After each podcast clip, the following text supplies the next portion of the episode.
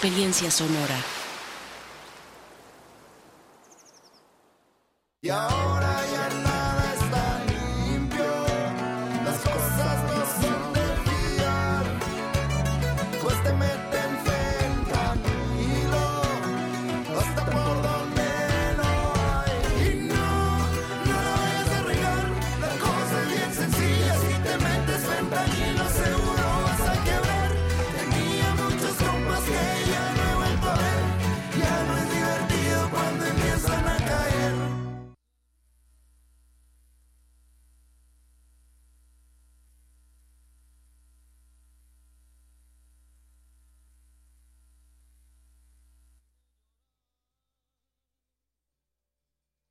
Territorio de Colombia tenemos todos los españoles y españolas en condición de tal. El cambio climático ha multiplicado por 60 La salud es un problema que incluye varios fenómenos. Radio UNAM y las direcciones de divulgación de la ciencia y de las humanidades presentan La ciencia que somos. La ciencia que somos. Iberoamérica al aire. Noticias, conversación, entrevistas y más. Ciencia, tecnología y humanidades. La ciencia que somos. Iberoamérica al aire.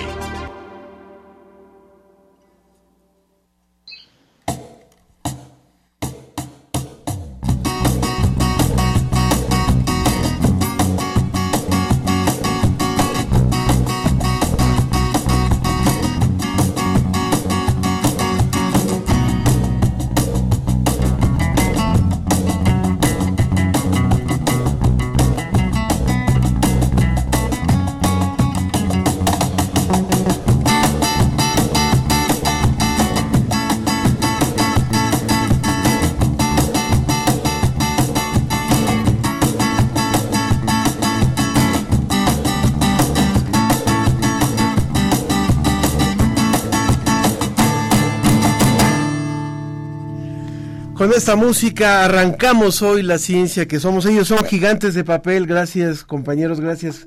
Gracias por estar aquí con nosotros haciendo música en vivo en esta preciosa cabina desde el Museo de Ciencias Universum, en donde hoy estamos arrancando la transmisión del sexto sexto aniversario de la ciencia que somos Iberoamérica al aire. Y por supuesto también estamos estrenando un nuevo vestido, nuevas rúbricas, nuevas entradas, nuevas cortinillas para eh, el, este programa. Gracias a, a Marco Lubián y a Eli Magaña. Yo soy Ángel Figueroa y como siempre les doy la bienvenida. Y por supuesto le doy la bienvenida a nombre de todo un equipo enorme enorme en su talento, enorme en su capacidad. Susana y Marían Trejo, Mariana Martiñón, Bruno Vargas, Ricardo Pacheco, Claudio Gesto, Antonio Sierra, todos, todos los que hacen posible este programa, nuestros compañeros también de transmisión, por supuesto, eh, en redes, Roberto, Mauricio, a todos, gracias, gracias, porque gracias a eso, desde hace seis años, hacemos este esfuerzo conjunto y también gracias a muchas estaciones que se suman y que iré mencionando a lo largo de este programa. Están en orden alfabético, así que empezamos con Argentina, radio de la Universidad Nacional de Mar del Plata. También en Colombia, Unisucre, en Bogotá, eh, no, en Cincelejo. En Bogotá está la Fundación Universitaria Unipanamericana Compensar. Ellos nos transmiten los jueves. Eh, en Cali, en Valle del Cauca, está la institución universitaria Antonio José Camacho, ellos nos transmiten los miércoles.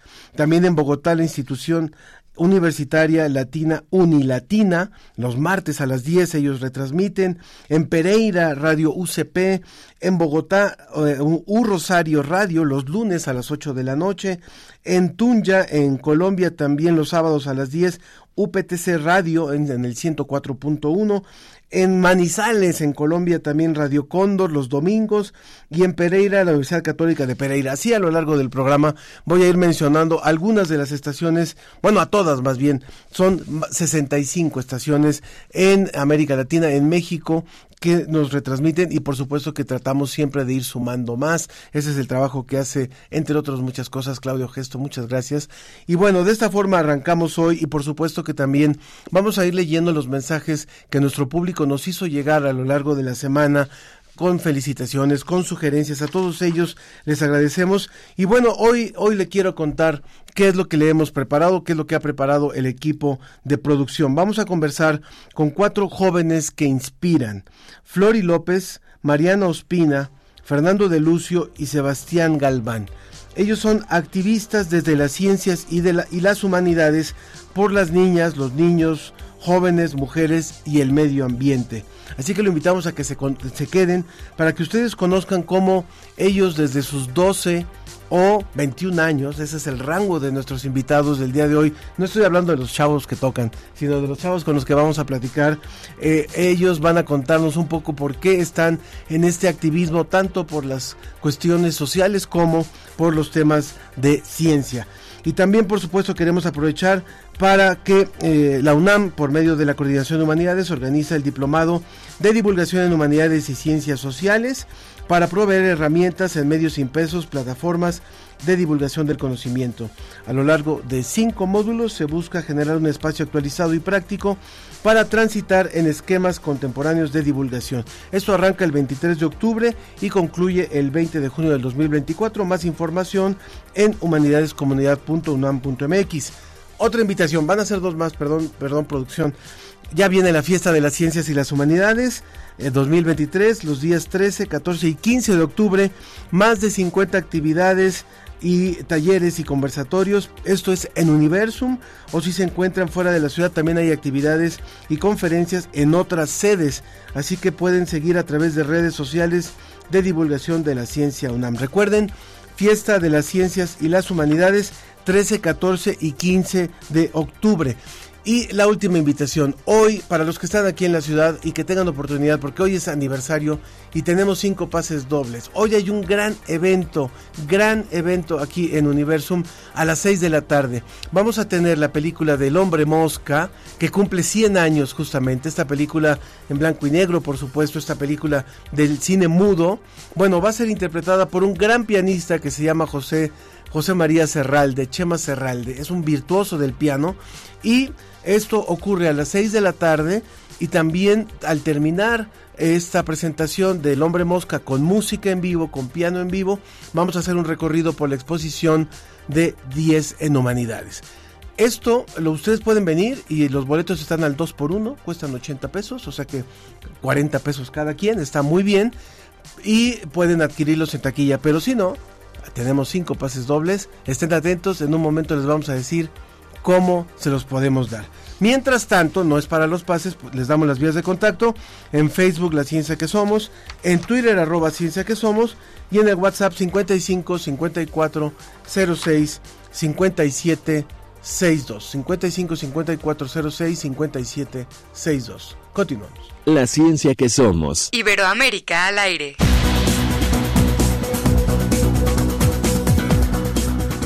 Muy bien, pues ya están con nosotros nuestros primeros dos invitados y les agradezco muchísimo que estén eh, uno en forma presencial aquí en cabina y otra y otra de nuestras invitadas que está allá en Guatemala. Primero presento a María Fioridalma. Ella tiene 21 años, es una joven maya cachiquel, originaria del caserío Pachay en Guatemala.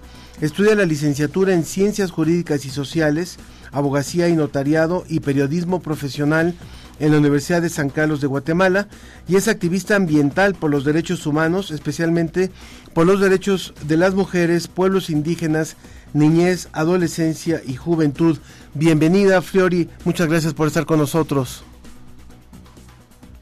Gracias a ustedes, mucho gusto, muy buen día, qué placer poder compartir este espacio, me siento muy contenta y desde aquí les mando un fuerte abrazo para felicitarles por este aniversario de este programa. Muchísimas gracias, Floridalma, María Floridalma López, y también está aquí en cabina Fernando de Lucio Villalobos, que ya lo tuvimos una ocasión y que también nos, nos llamó muchísimo la atención. Él tenía 10 años cuando empezó nuestro programa, ahora tiene 16 y estudia Derecho en la Universidad Nacional Autónoma de México y también Comunicación y Medios Digitales en la Universidad del Valle de México. Incluso es colega locutor también, ya hace su programa, hace un programa desde hace tres años. Es activista por los derechos de las niñas, niños y adolescentes es creador de contenidos, videocolumnista, investigador social y documentalista, conferencista y tallerista. Muchas gracias por estar con nosotros también. El gusto es todo mío. La verdad es que, pues, otra vez aquí, ahora en cabina, en una hermosa cabina con un gran equipo de producción. Acá saludo igual a los que pues, nos dan el placer de tener música en vivo. Yo me encuentro muy contento. Igual saludo a todos los que nos están escuchando. Y, pues yo me encuentro muy contento a la disposición a la orden. Igual acá a mi compañera. Es un gusto, pues, podernos eh, ver, platicar un rato desde, desde Guatemala hasta México. Muchas gracias. Bueno, pues justo nuestro programa tiene esta intención de ser un programa de Iberoamérica al aire para hablar sobre temas que nos interesan. Y me gustaría empezar por, por Fioridalma que, que nos cuente un poquito sobre la labor que ha estado haciendo en pro de eh, el medio ambiente, en pro de los derechos indígenas, los derechos de las mujeres. Por favor, Fiori, ¿cuándo empezó esta, esta tarea por allá para ti? Claro, con gusto. Pues bueno, yo inicié mi proceso de activismo y liderazgo desde los nueve años en un espacio que se llama el Parlamento Guatemalteco para la Niñez y Adolescencia, un espacio de niños, adolescentes y jóvenes indígenas, bueno, de las cuatro culturas de Guatemala, donde compartimos ideas, experiencias, formas de trabajo y construimos soluciones a quienes presentamos a nuestras autoridades, tanto locales y nacionales ahí pues empecé a, formarme y a empoderarme y esto pues también replicarlo a mis pares, a otros niños de mi escuela, de mi comunidad. Y siguiendo con ese mismo proceso pues apoyando iniciativas de otros jóvenes y en temas ambientales pues inicié mi activismo en sí. Eh, yo, yo recalco esto, que el activismo, más de un activismo individual, es un activismo colectivo, ya que desde mi comunidad me han enseñado el tema de la organización comunitaria, eh, las prácticas ancestrales, lo importante de nuestra conexión con la madre tierra. Entonces, eh, yo he tratado de llevar todo esto, compartirlo con el mundo y también pues eh, promover esto de que nosotros como indígenas somos los mayores guardianes, pero al mismo tiempo pues somos las eh, víctimas, principales víctimas del cambio climático, sobre todo pues aquellos que nos dedicamos a la agricultura y que pues vivimos de esto. Entonces, eh, mi, he sido portavoz, pero al mismo tiempo pues he accionado a nivel local con iniciativas como campañas de reforestación, de recolección de basura, de concientización por medio de talleres y claro, pues también eh, abarcando otros temas sociales que muchas veces pues son, no se hablan en la escuela como el tema de, de migración, de educación sexual, y este también de medio ambiente, que es un tema que pues no está dentro de los currículums. Entonces, eh, abarcamos esto sobre todo con la generación joven para que puedan ser más conscientes, tengan esa educación ambiental que es muy necesaria. Empezaste a los nueve años, ahora tienes 21. ¿Cómo ha marcado este activismo tu vida? Puede parecer un poco obvia la pregunta, pero cuéntanos lo que ha pasado en estos 11 años, en estos 12 años. Bueno, sin duda, eh, el poder estar en estos procesos nunca me lo hubiera imaginado, como inició, inició desde muy pequeña el de poder estar en espacios como por ejemplo en la capital. En mi vida había viajado en la capital para estar formándome, compartir con otros niños de otros municipios, de otros departamentos pero recuerdo que mis papás pues al principio no me querían dar permiso y siempre menciono a mi abuelo que en paz descanse, que él fue el quien le dijo, ¿cómo es posible que no le van a dar permiso si estos espacios solo son ocupados por personas como con mucho dinero, ahí sí como los conocemos aquí como los ladinos, y que a una mujer indígena, que una niña indígena la estén invitando, deberían de apoyarla porque pues eh, así que para empezar a abrir estos espacios y también inspirar a otras niñas, y es así como seguí participando y pues sin, sin duda han pasado muchas cosas durante estos nueve años, cosas que nunca imaginé que, que, me pasarían y al mismo tiempo esa satisfacción de poder decir estoy dejando mi granito de arena para hacer de este mundo un mundo mejor, un mundo más justo y encaminados al buen vivir, que es la ideología que tenemos los pueblos para poder vivir en paz, para poder vivir en armonía. Muchas gracias, Fiori. Está también aquí con nosotros Fernando, que seguramente también te quiere hacer preguntas, porque él también empezó empezó por esas edades, ¿no? También, Fernando. Sí, justamente a los, a los nueve años, eh, pues empecé mi camino primero como investigador de lo que era la, la desaparición de personas en México, y después fui eh, integrándome más, con, después de pues ver las historias de, de, de, personas desaparecidas, de familiares de personas desaparecidas, empecé a involucrarme al activismo, sí. Empecé más o menos a la misma edad que acá que, que, que mi compañera, y pues yo me siento eh, muy contento, muy orgulloso de que allá en Guatemala igual haya, se esté gestando un cambio en lo que son, en lo que son las juventudes, ¿no? En lo que son involucrarnos en la vida política, democrática y, y social de nuestra nación y empezar a hacer cambios que, que se requieren. ¿Cómo, ¿Cómo, te hago la misma pregunta que, que a Fiori, ¿cómo, cómo sientes que cambió tu, o que marcó tu vida el haber empezado hace ya unos siete años este, esta labor? Pues la cambió completamente. Eh, yo creo que yo no sería este Fernando de Lucio de no ser por, por el activismo, por, por la conciencia social que surgió, eh, pues por, por mi empatía, ¿no? Les, les cuento un poco para los que no me conozcan, para los que no hayan podido escuchar la emisión anterior, donde platiqué un poco de mi historia. Eh, pues yo a los siete años, eh, pues, eh, bueno, yo siempre toda mi vida, eh, con apoyo de mi familia, he sido muy, muy empático, ¿no? Tenemos, tenemos mucha conciencia social, más que nada porque mis papás son periodistas, entonces supongo que heredé el, el gen. Entonces, bueno, yo soy una persona muy empática y cuando, cuando veo un día una noticia de un caso muy famoso aquí en México que es la desaparición de los 43 normalistas de Ayotzinapa, pues a los siete años, un, Fernando de siete años dice, ¿esto cómo es posible? ¿Cómo, ¿Cómo, sucedió? ¿Por qué sucedió? Yo quiero saber qué fue lo que le pasó a esos jóvenes. Yo quiero saber qué fue, este, qué, qué, qué tiene que hacer el gobierno para, para, este, para devolverlos o, o, o si se fueron y, y no van a regresar. Entonces, pues ingresé al programa Pauta, el programa Adopte un Talento del Instituto de Ciencias Nucleares de la UNAM, que justamente está aquí en Universum, en la casita de las ciencias, a unos pasos de la cabina.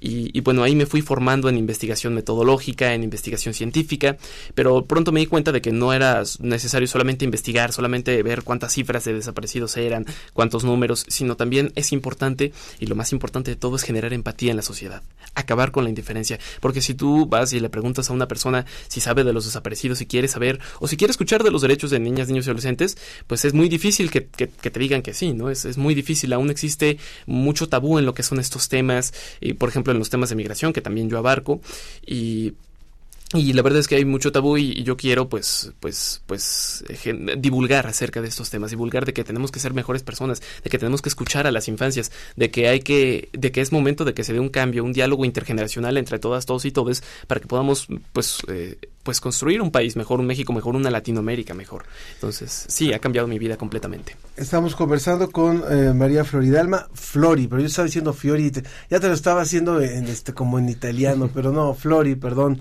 eh, desde Guatemala y también con Fernando de Lucio aquí en México, ambos activistas en temas sociales.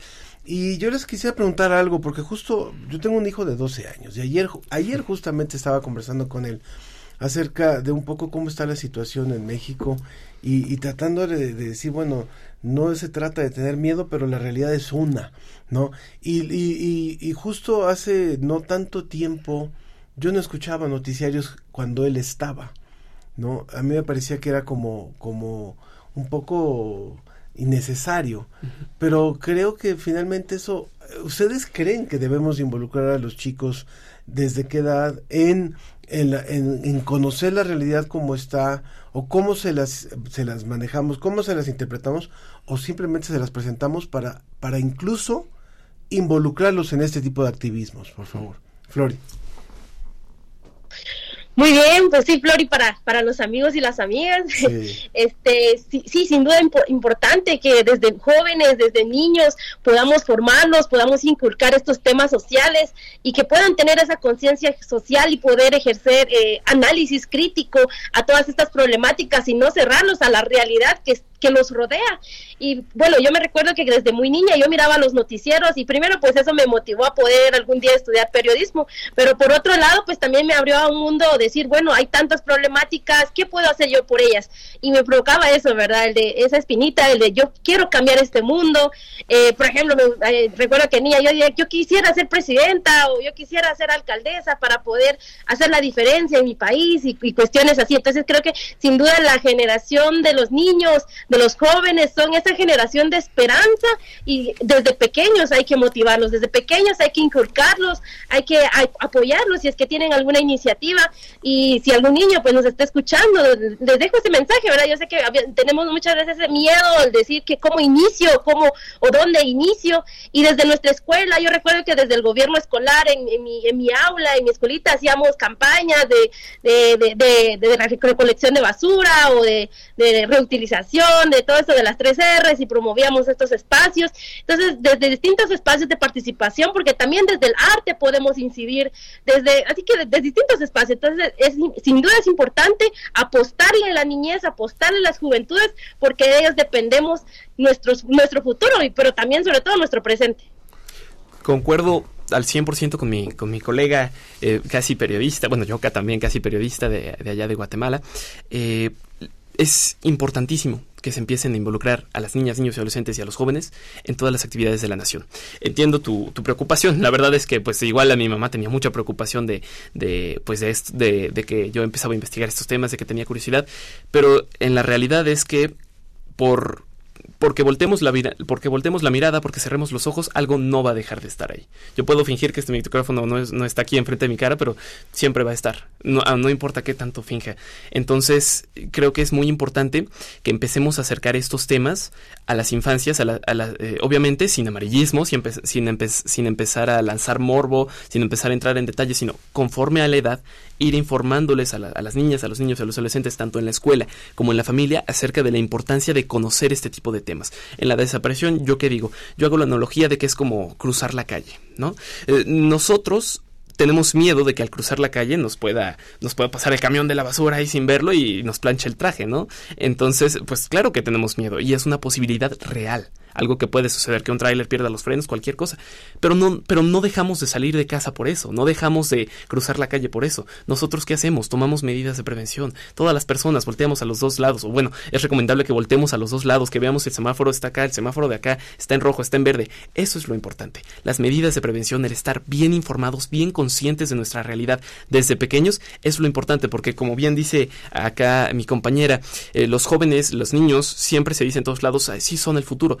Y sí, somos el futuro, pero también somos el presente. Estamos aquí y si nos empiezan a educar nuestras familias, nuestros, pa- nuestros padres, con valores, con empatía, con motivación, nos empiezan a empoderar, a decirle, si tú le dices a, a- tu hijo todo el tiempo, tú puedes, tú eres fuerte, tú eres poderoso, tú puedes lograr lo que te propongas, él se va, se va a empoderar, se va a motivar. Y yo creo que eso es lo más importante y el mensaje que daría aquí en, en la cabina, que es vital que conozcamos estos temas, pero que también sepamos que podemos hacer un cambio, que es completamente real. Hay distintos comentarios, por supuesto, de nuestro público. Raúl Hernández eh, dice, el, el análisis crítico es que tenemos estados fallidos.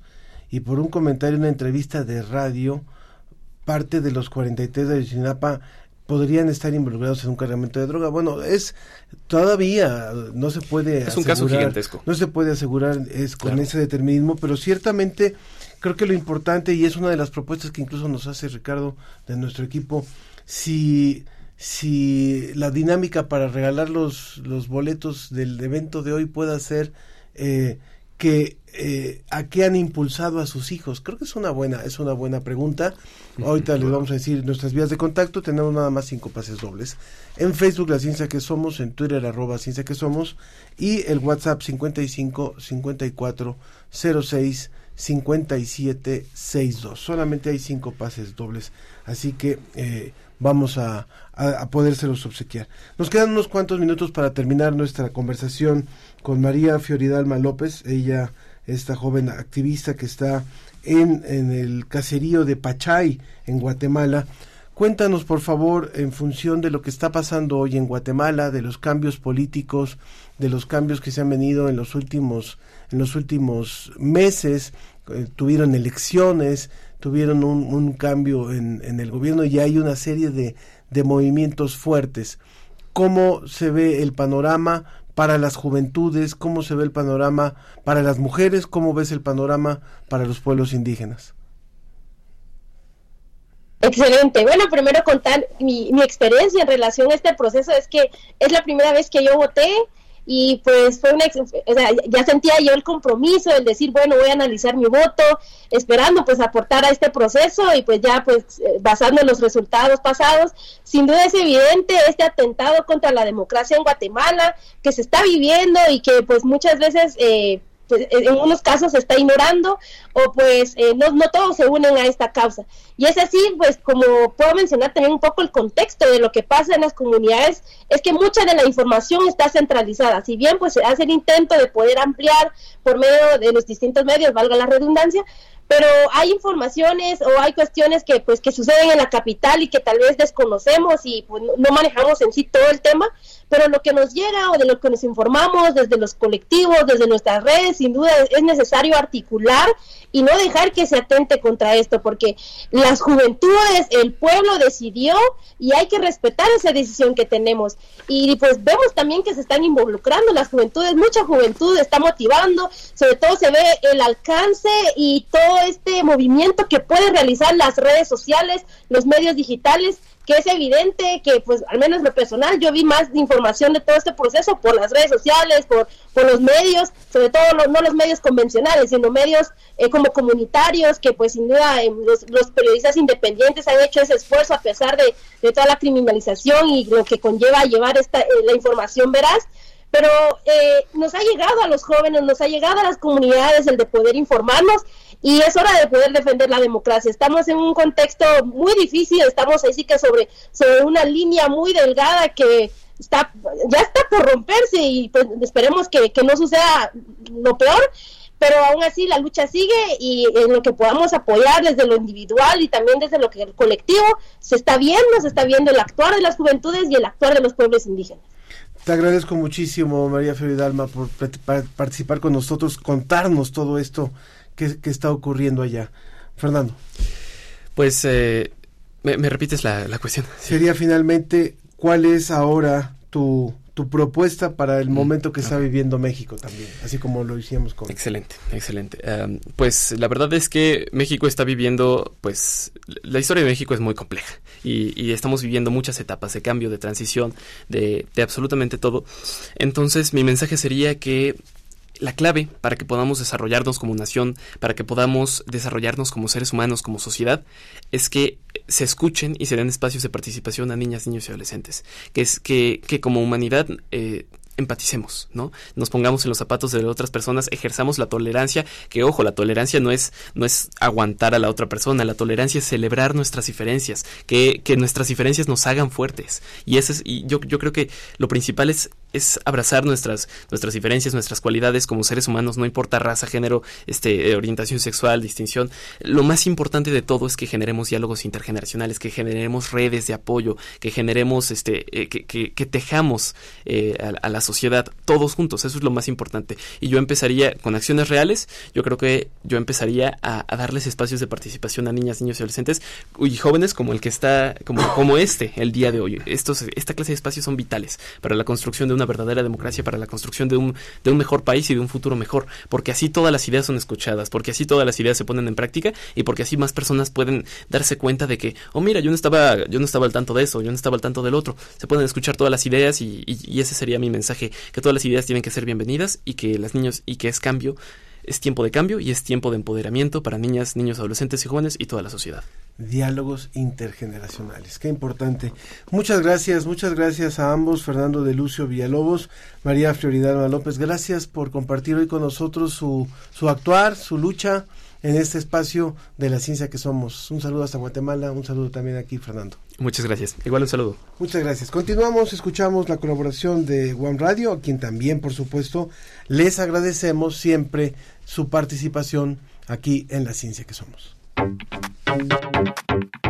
Un dato Sabi, La suerte del agua. Es un documental realizado por Juan Cristóbal Jasso Aguilar, egresado del doctorado en Desarrollo Social de la Universidad Autónoma Metropolitana. Se presentó en la Jornada Nacional del Cine Mexicano en la Cineteca Nacional de las Artes. El documental aborda la problemática ambiental en la cuenca del Río de la Arena, Oaxaca, con el propósito de fomentar un diálogo entre la comunidad y dar voz a las diversas perspectivas de quienes viven en la región. La película se centra en la importancia del agua en la cuenca, destacando la relación entre las precipitaciones y la contaminación de aguas residuales. También aborda la problemática de las descargas de aguas residuales que afectan a las comunidades afromexicanas de la región baja y los humedales costeros. El documental busca promover un diálogo entre las comunidades locales y trazar una agenda común para la preservación de la cuenca. Datu Sabi, La suerte del agua, se ha proyectado en festivales de cine en Argentina, Buenos Aires y fue seleccionado por el Instituto Mexicano de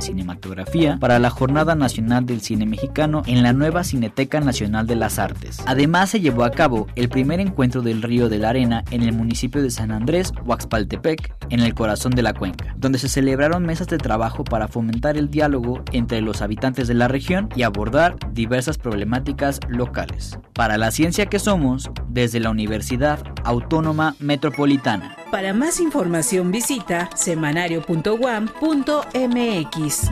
Guam, líder en conocimiento.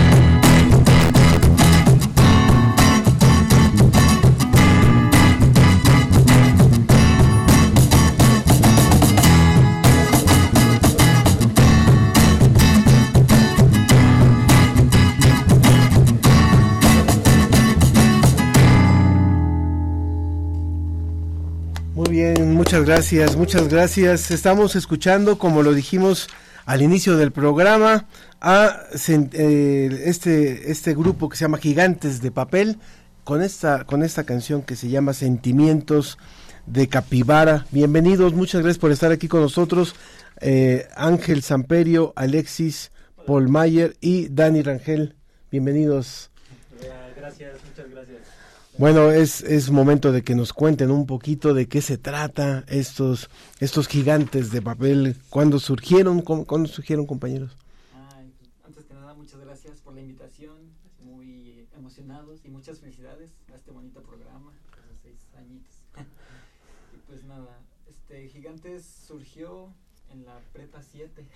Ajá. En la UNAM crecimos, ya después en Ciencias Políticas y Sociales. ¿Los tres están en ciencias políticas? Eh, Paul, no, Paul no. Ok. Eh, Paul no, pero Ángel y yo nos conocimos allá. Pero Paul viene conmigo desde la prepa 7. Ujú. Entonces nacimos y somos aquí de la UNAM. Y pues sí, somos una banda de rock independiente en español desde Bien. 2016. ¿Cuál es, ¿Cuál es el espíritu de Gigantes de Papel? ¿Cómo fue que, con qué espíritu se, además de ser una banda de rock, pero qué los hace diferentes? Yo creo que es el demostrar que no solo nosotros, sino cualquiera puede hacer cosas grandes con lo que se tenga en la mano, ¿no? Con lo que tengamos y con lo que uno pueda y tenga, se puede hacer cosas muy grandes. Y sobre todo esa, demostrar todo lo que pensamos, todo lo que tenemos en nuestra mente, ¿no? Sacarlo a- al mundo y pues que vean cada una de nuestras cabecitas, cómo funciona. Us- Ustedes se presentan como una banda mexicana con el sueño de transmitir paz y felicidad a través de la música. Muy necesario, tanto la- la música es muy necesaria, pero también por supuesto la paz. Cuéntanos por favor, Paul. Por supuesto que es, es importantísimo eso. Nosotros queremos transmitir estos sentimientos este, a través de nuestras propias experiencias. Los tres creo que hacemos una amalgama perfecta porque tenemos experiencias muy distintas entre nosotros y gracias a eso podemos transmitir estas experiencias y que simpaticen con nosotros y así lograr que todos nos unamos de alguna manera.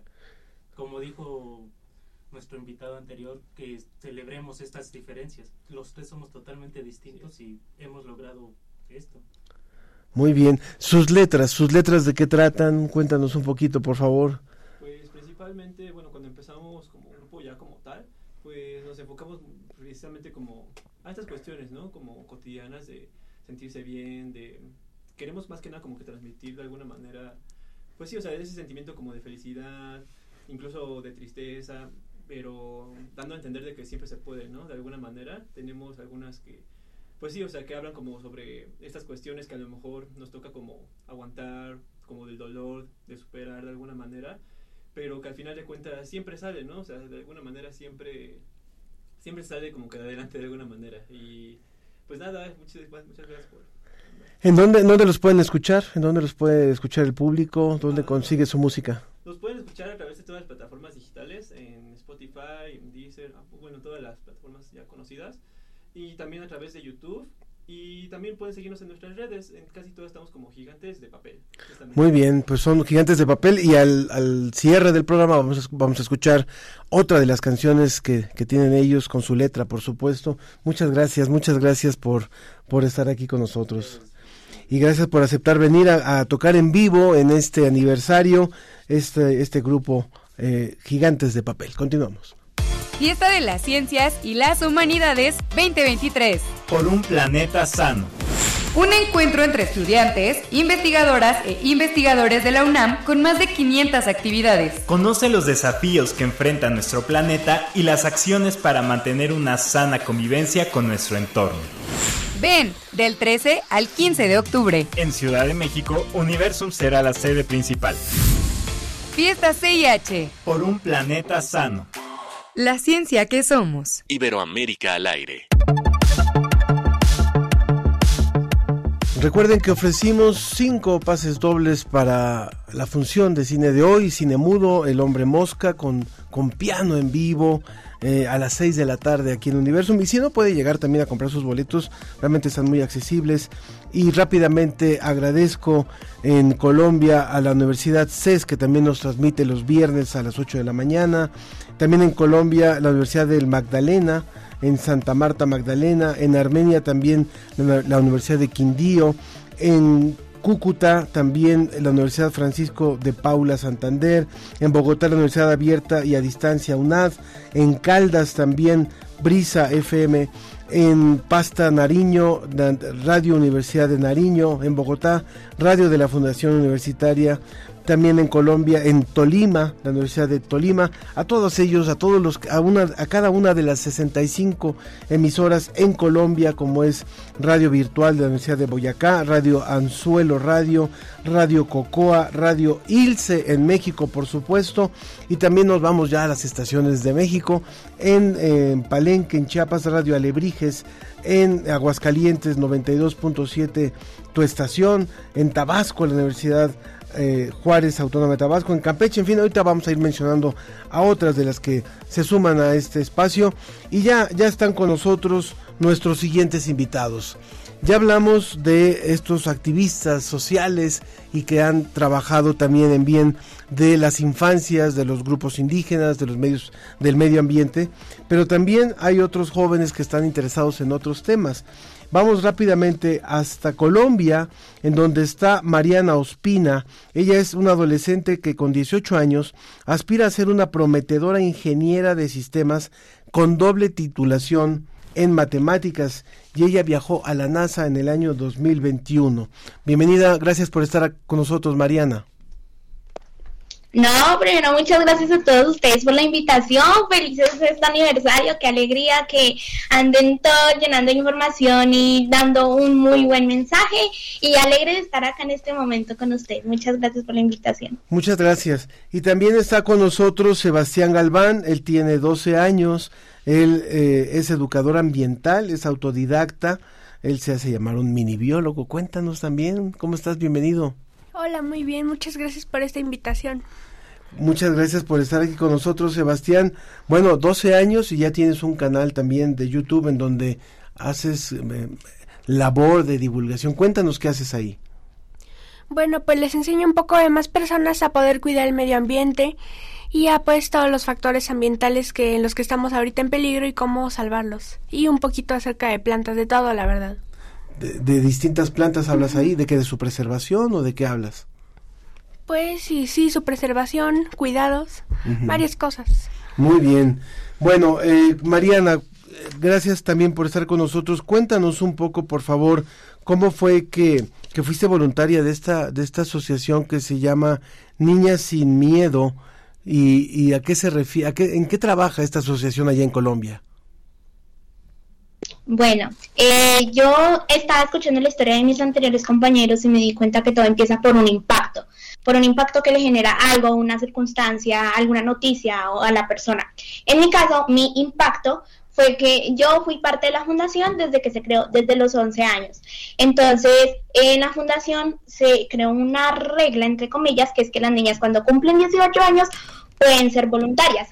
Entonces hubo un momento cuando yo llegué a los 17, esto fue un como un trayecto extremadamente muy lindo para mí, aprendí muchísimas cosas y creo que fue muy gratificante el hecho de que estuve en muchos espacios, eh, hice muchos cambios en mi vida, creo que mi vida dio un giro de 360 grados y hoy en día ahora soy voluntaria porque también quiero hacer ese cambio a estas niñas, quiero también llegar a inspirar a estas niñas, quiero hacer impacto como me lo hicieron a mí. Entonces esta fundación más que todo se trata sobre el empoderamiento entre las niñas, niñas, niñas, jóvenes y adolescentes de la comunidad donde está, que es Soacha, Comuna 4. Es un lugar que pues sí es impactado por la violencia, embarazo temprana edad y etcétera, otros problemas que en sí eh, rodean a las niñas de la comunidad y hacen que éstas no puedan crecer. Entonces lo que ayudan estas es a implementar sus derechos, a inspirarlas, empoderarlas y apoyarlas en su camino.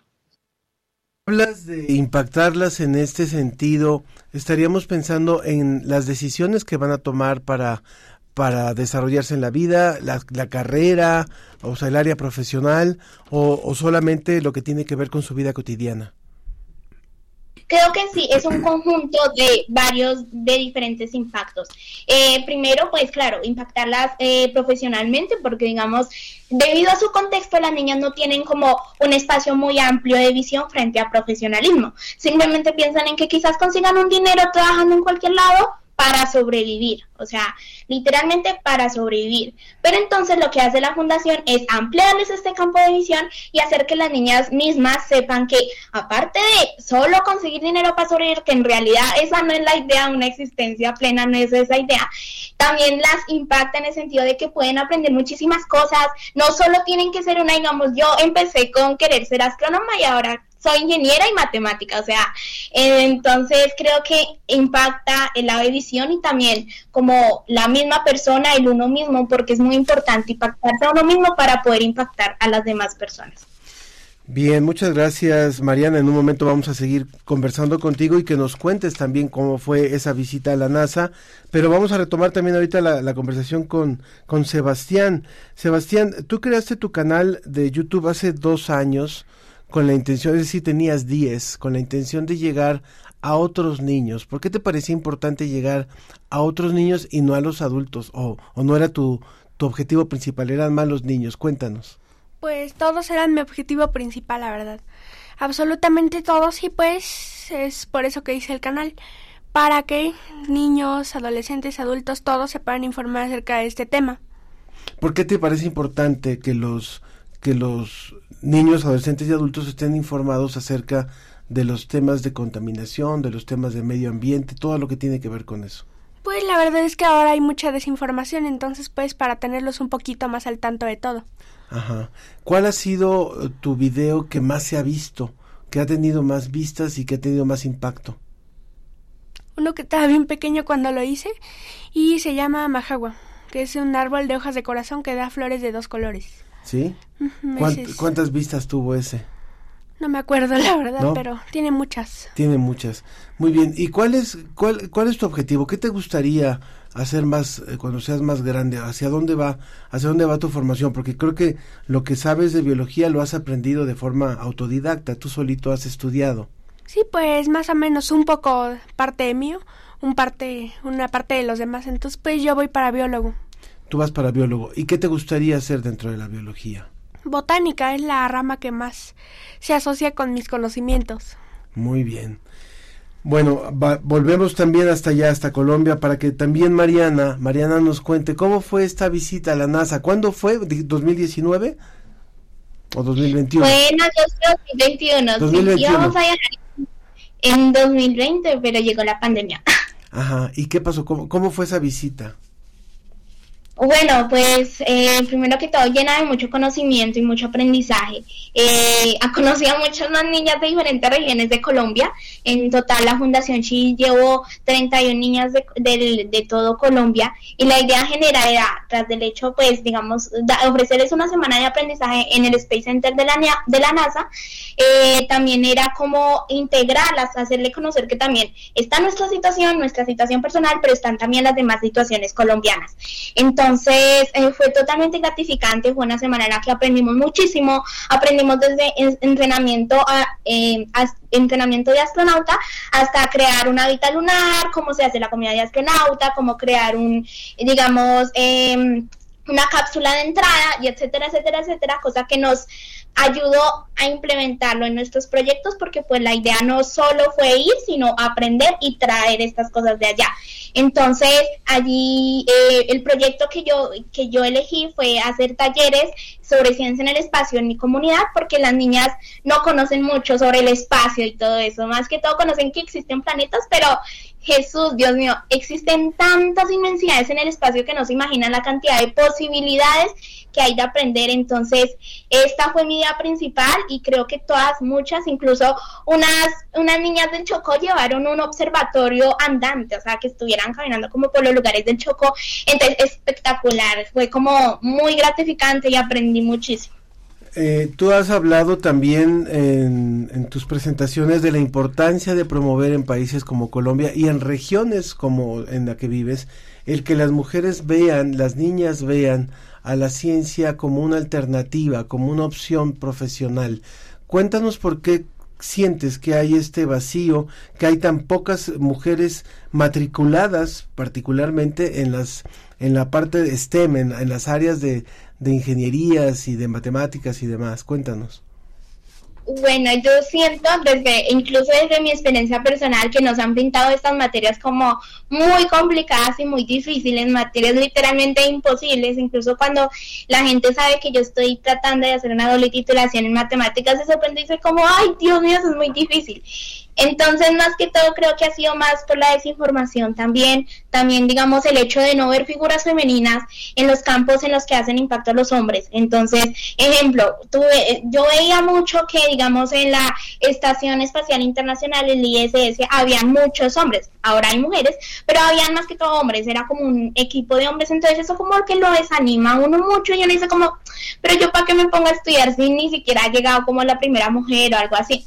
Entonces, eh, cuando uno va viendo más mujeres de impacto o mujeres incluso cercanas, ¿no? Eh, uno se da cuenta que esto es realmente posible y quizás, como dije, uno no le tiene que gustar las matemáticas hasta dejar de decir, Dios mío, me encantan. No, digamos, a mí me gustan, pero las matemáticas no les gusta estar conmigo, entonces no me va muy bien, pero es algo que me mueve y me fascina mucho, entonces uno le intenta, uno no tiene que ser profesional en la rama para uno intentarlo, lo que vale es el esfuerzo y la dedicación. Muy bien. Ella es Mariana Ospina, con quien estamos conversando. Ella está allá en Guatemala, eh, perdón, en Colombia, en donde está estudiando eh, matemáticas, ingeniería a la vez. Y bueno, tiene, tenía el sueño de ser astronauta. Ahora también eh, le han gustado ya, ya. Ya te acomodaste con las matemáticas, ya, ya se tomaron cariño, ya no te rechazan, ya no las rechazas. Ahí vamos. Ahí van poco a poco. Bien, volvemos aquí también con Sebastián. A mí me gustaría, Sebastián, que nos contaras de ese proyecto que hiciste de recolección de colillas de cigarro. A ver, cuéntanos, por favor. Bueno, pues en primer lugar, pues puse un, colillero aquí afuera de la casa, pues en el jardín. Ahí en la cerca que tiene, pues es una botella para que ahí apaguen su colilla y la tiren y dejen de tirarlas en el suelo porque había mucha contaminación y para disminuirlo un poco más, por así decirlo, y todo eso se envía a un centro de recolección. Ese lo hiciste ahí. ¿Y lo has ido promoviendo en otros lugares o solamente ahí en casa? Pues solamente ahí en casa por lo, pues por lo tanto. Pero ya si me llegan peticiones de algún otro lado, pues sin problema. Muy bien. Ahora cuéntanos también sobre este evento de La Palma y el Agüehuete que en el que participaste. ¿Qué fue ese? Nada más di un discurso para cuando quitaran la palma y otro discurso para cuando pusieron el agüehuete. ¿Sí? ¿Qué, ¿Qué dijiste en ese discurso? ¿Te acuerdas un poco? Pues en el de La Palma más o menos qué especie tiene esa palma, dónde vive y todo eso y unas palabras por estar ahí tantos años acompañándonos aquí entre todos. Ajá, estás hablando de una palma que fue removida en la, en la avenida Reforma en la Ciudad de México, que después de varias décadas de estar ahí, que se fue secando, se fue, ya no podía estar ahí, ¿no? Y cuando llegó el, el siguiente habitante, la huehuete, que, que tuvo también sus problemas para adaptarse, ¿no? Sí, un poco, pero ya por fin revivió. Bueno, creo que hasta ya lo cambiaron también, ya, ya trajeron ya, ya lo otro, me parece, sí. Pero bueno, muy bien. Ahora, y cuéntanos un poquito de esto de, de cuando participaste como embajador de la paz en Londres. Bueno, pues en la Fundación Global Peace estuve ahí pues de embajador, participando un poco y dando mi apoyo a todos. Sí, muy bien. ¿Esto cuándo fue? No me acuerdo la verdad, pero la última vez que participé fue hace algunos meses. Muy bien. Pues es, es el actuar de dos, dos niños, dos jóvenes, eh, 12 y 18 años, que están conscientes de que nadie va a hacer nada, nadie va a hacer la tarea que nos toca a cada uno y que han decidido emprender acciones, motivar, ser activistas dentro de su campo y qué, importante es lo- el ejemplo que ustedes nos ponen, Sebastián y también eh, Ma- Marina. Muchísimas gracias de veras, Mariana, por esta, por compartir esto. Rápidamente voy a leer algunos de los comentarios del público y recordarles que ofrecimos cinco pases dobles. Son para el día de hoy a las seis de la tarde. Esos pases incluyen asistir a una a, la proyección de la película El hombre mosca que cumple 100 años y que está muy bien restaurada. Se va a presentar en cine mudo, pero con piano en vivo, con un gran virtuoso Chema Serralde, y después hacer el recorrido a la sala. Imagínense estar en el Museo Universum cuando todo está apagado y nada más nos dejan prendida la exposición de 10 en humanidades, así como las películas de la noche en el museo. Bueno, pues hoy vamos a estar aquí en el museo a las 6, vamos a acabar por ahí de las 8 más o menos. Entonces tenemos cinco pases dobles, solamente es que nos cuenten de qué forma han impulsado a sus hijos o a otros niños a emprender alguna acción como lo que hoy hemos presentado aquí. Cuatro activistas, dos en el tema social, dos en el tema de ciencia. Rápidamente nos dicen, eh, muy bueno, Elizabeth Butrón dice, me inspiran mucho los chicos de Colombia, muchas gracias. También eh, nos han escrito varios. Eh, Monique Monique dice, bueno, agradece por supuesto el libro que se le regaló de mujeres privadas de la libertad. El pase doble se les va a mandar por correo, ¿eh? Ahora que, que me pregunta Susana también. Blanca Enríquez, muchas felicidades por, su, por el enorme esfuerzo de este programa. Manuel Alberto Mora, también muchas felicidades a todo el equipo. Alma Cuadros, felicidades. Un saludo también para Alma. Pepe Lizalde, te amo, Dani. Yo creo que es eh, de, de alguno de nuestros compañeros que están tocando. Eh, también eh, Manuel Cabero, eh, muchos di- buenos días Ángel, esperando que inicie la transmisión con los interesantes temas que siempre nos atraen. Saludos y abrazos. Muchas gracias a todos los que se han ido sumando. También Fermín Campos dice muchas felicidades, un gusto siempre escucharlos cada viernes y un brindis con café. Sí, claro que sí, estas horas. También muchas felicidades y gracias por la dosis semanal de ciencia, dice Maribel Tamora. Julieta García, enhorabuena por este magnífico programa, soy su fan y si no los puedo escuchar voy con gran expectativa al podcast. También eh, eh, Leti Aguilar, mil felicidades, Marcela Boyd, felicidades, Mari Carmen también, ahí estaremos conectados, claro.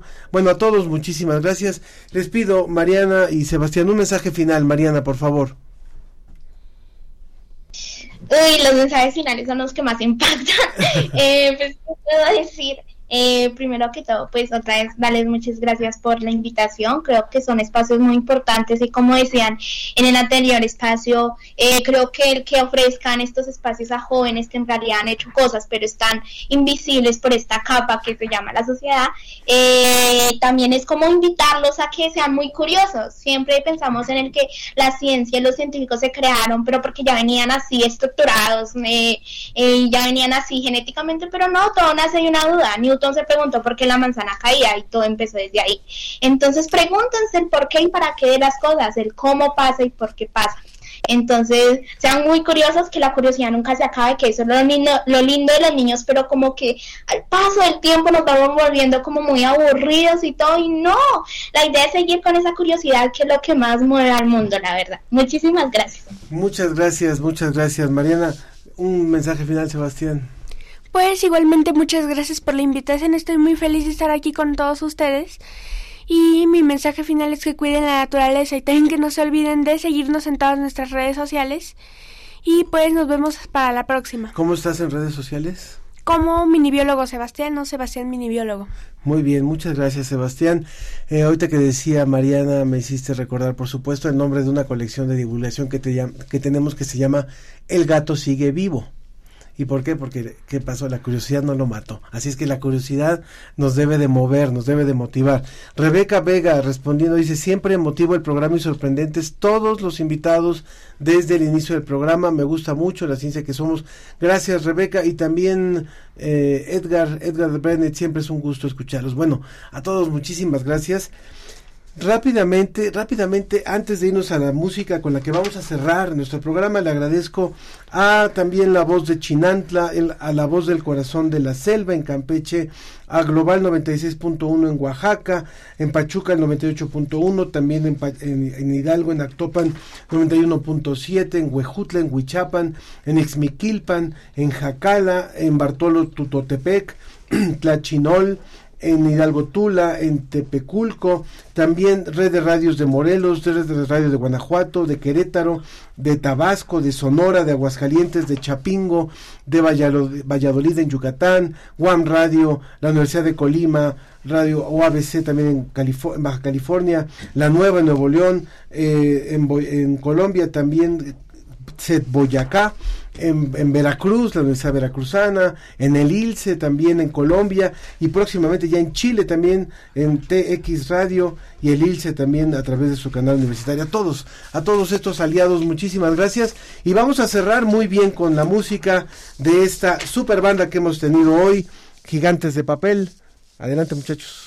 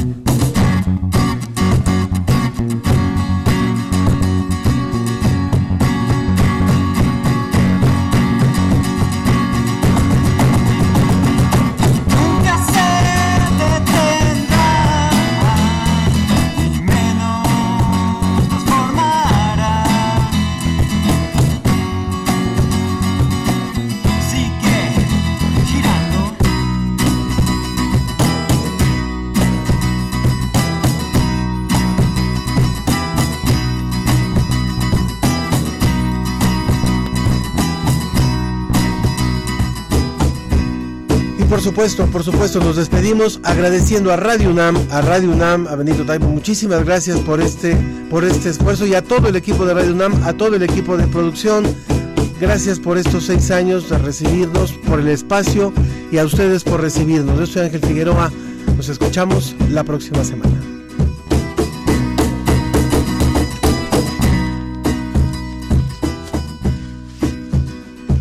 Esto fue La Ciencia que Somos. Iberoamérica al aire. Una coproducción de Radio UNAM y las direcciones de divulgación de la ciencia y de las humanidades. Agradecemos al equipo de producción. Producción general, Claudia Ogesto. Producción, Susana Trejo y Marían Trejo. Asistencia de producción, Mariana Martiñón y Bruno Vargas. Realización y operación, Ricardo Pacheco. Facebook Live, Roberto Ramírez y Mauricio Patiño. Por parte de la Dirección General de Divulgación de las Humanidades, Antonio Sierra. Enlace digital, Moisés Luna y Carlos Pérez. Agradecemos a los ingenieros de Radio UNAM. La ciencia que somos. Iberoamérica al aire. No dejes de escucharnos la próxima semana.